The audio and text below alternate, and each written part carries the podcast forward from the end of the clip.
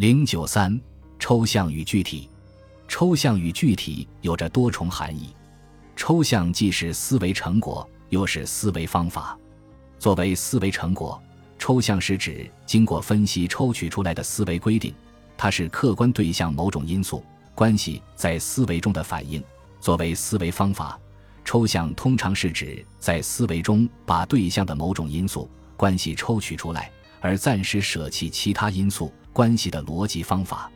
具体是指多种规定性的综合，具有两重含义：一是感性具体，它是感觉多样性的综合，是感官直接感觉到的具体；二是理性具体，即思维具体、思想具体，它是在抽象的基础上形成的各种规定性的综合，是具体在思维中深刻的再现。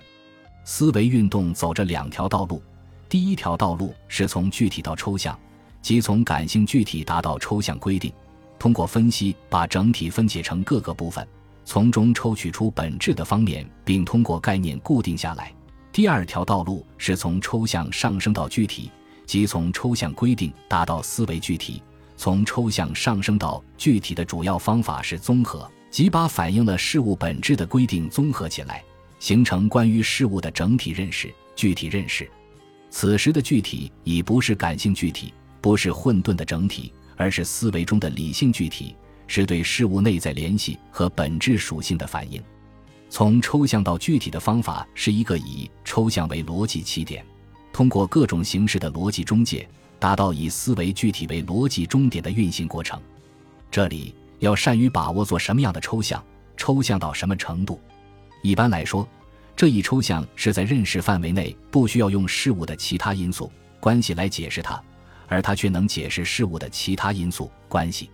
例如，《资本论》就是以商品资本主义经济关系的抽象规定作为逻辑起点，以从抽象到具体作为叙述方法的。在《资本论》中，首先分析资产阶级社会、商品社会里最简单、最普通、最基本、最常见、最平凡、碰到过亿万次的关系——商品交换。